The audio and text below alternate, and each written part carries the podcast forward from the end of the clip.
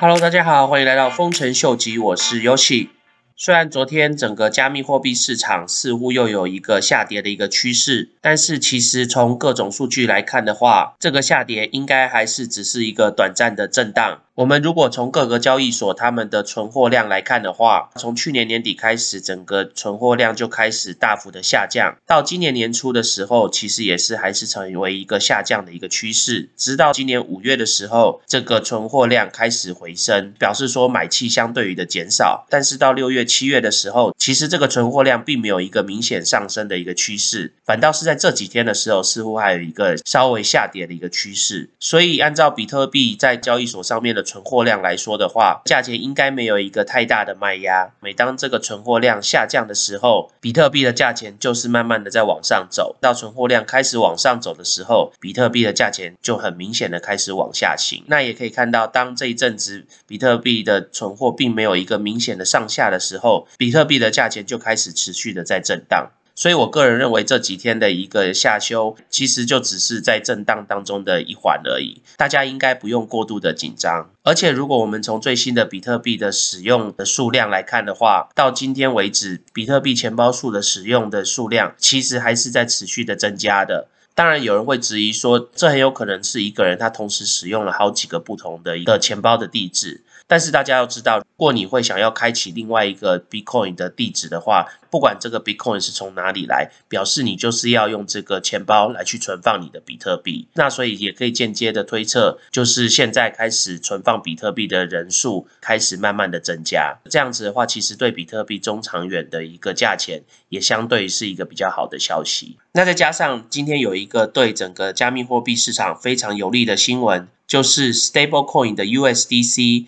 他们背后的这个公司 Circle，他们准备要在纽约股票市场上市，代表说 Circle 它必须要将它所有公司的账本。全部交由美国政府跟证交所来去审查，而且当 Circle 它声称说百分之百的 USDC 绝对是后面有百分之百的 reserve，就是百分之百的跟各个法币是有挂钩，不像 USDT 只有少部分是跟真正的法币来去挂钩，其他大部分的有可能是一些债券或是股票等等，所以表示说 Circle 对他们自己公司的账本是非常非常有信心的。而且在他们发表的新闻里面也有提到说，他们今天想要上市的最主要的原因，就是要让大家知道说，他们 Circle 是百分之百的公开透明，并不会在后面做一些非法的操作。所以这对所有的 USDC 的使用者或者投资者来讲，都是一个非常大的强心针。虽然现在看来 Circle 是目前唯一一间即将上市的稳定货币的公司。但是我估计之后，其他比较正规的一些稳定货币的公司，也非常有可能会跟随 Circle 的脚步，来去做某一种方式的 IPO，去证实他们公司所发行的稳定货币是不会有任何安全或是不透明的疑虑的。虽然说这个 Circle IPO 的时间点还没有确定，但是因为 Circle 利用一个最近非常流行的透过收购其他公司而来去上市的一个途径。所以我相信这个上市的时间点应该就会是在今年的第三季或是第四季。那所以等它真正上市的时候，如果对股票投资也有兴趣的朋友的话，可以考虑来去投资一下哦。接着另外一个非常重要的新闻。就是在瑞士的一间银行叫 Signum，他们发布了一个新闻稿，说他们将成为世界上第一个银行提供 Ethereum 二点零的 staking 的服务。刚加入我们 channel 的朋友的话，Ethereum 二点零 staking 的意思就是，如果你今天把 Ethereum 存入他们的银行的话，等到 Ethereum 二点零的 mainnet 上架以后，你就可以透过存入 Ethereum 来去帮助在 Ethereum network 上的交易以及它的安全。那同时你就有机会获得 Ethereum network 给你的一些反馈。作为酬报。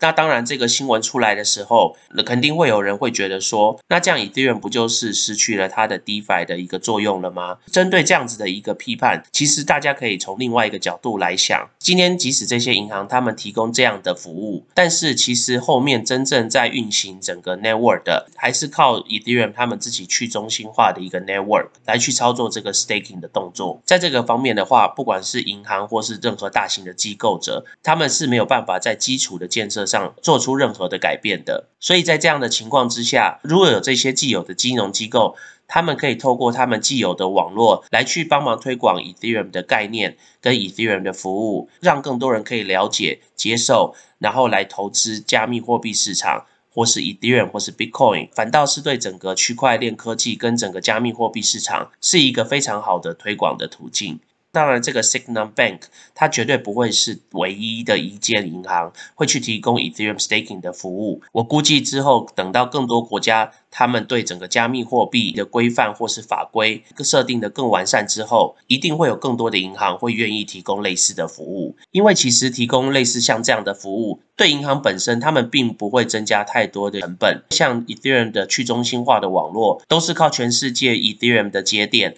来去支援。所以，其实对各大银行跟投资机构来讲，他们只是提供一个窗口、一个服务的平台，然后让一些比较熟悉传统投资途径的投资者或是使用者，他们可以透过不同的平台来去接触加密货币的市场。所以，我觉得这个新闻对整个加密货币市场也是另外一个非常利多的一个消息。接下来的新闻是有关 BlockFi 他们即将推出的 Visa 的信用卡。今天，如果你是居住在美国的朋友的话，你就有机会去申请这个 BlockFi 的 Visa 信用卡。他们宣称是提供百分之一点五的比特币的回馈在各项交易中。然后，如果你每年有刷到五万块美金的话，你的回馈就会提升到两个 percent。在你开卡的前九十天的话，你的比特币的回馈可以高达三点五个 percent。然后上限是大概一百块价值的比特币。那最重要的是，这张 Credit Card 它并没有任何的年费，同时它也提供了在国外刷卡并不会收取额外的手续费的服务。所以这张信用卡对投资比特币的朋友来说，将会是一张非常热门的 Visa 卡。所以，如果想要靠刷卡赚取一些比特币的朋友的话，那你如果是居住在美国，你就可以来去 BlockFi 上面的网站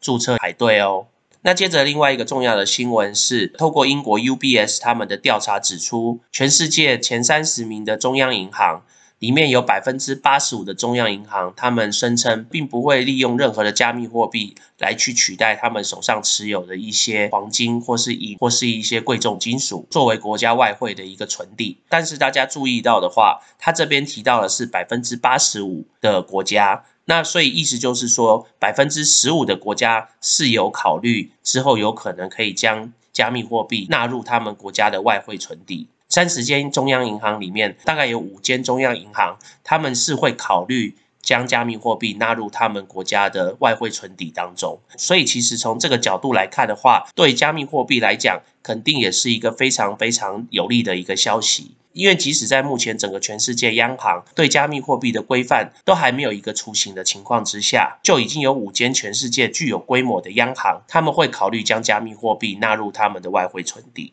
那表示说，他们对加密货币或是比特币在日后市场上的一个发展，或是他们的价值机会，或是可以跟目前的黄金或是银或是一些些稀有的保值的金属能够互相比拟的。那在这样子的情况下，是不是比特币或是其他加密货币就非常有可能成为一些国家的外汇存底了呢？那这个部分的话，就让我们拭目以待吧。那今天最后我想要跟大家分享的新闻，就是有关 SpaceX，他们在今天的这个新闻发表里面，正式的宣称说，他们会跟 GEC 合作，然后来去架设一个广告看板在他们的火箭上面。那他们的目标是在明年的 Super Bowl 跟 F1 赛车他们的竞赛当中，正式发表他们太空广告的租赁项目。那当然，目前他们并没有具体的发布细节的部分是如何。那大家如果还记得我之前跟大家提到了这个 C Protocol，就是跟这个太空广告有非常相关的一个连接。所以有兴趣的朋友的话，可以再回去我之前的 video 来去看一下哦。那我们今天先聊到这喽。如果喜欢我 content 的朋友，麻烦帮我按赞、订阅、分享、开启你的小铃铛。那如果对我的 content 有任何 comment 的朋友，也麻烦帮我在下面留言哦。那我们今天先聊到这喽，拜拜。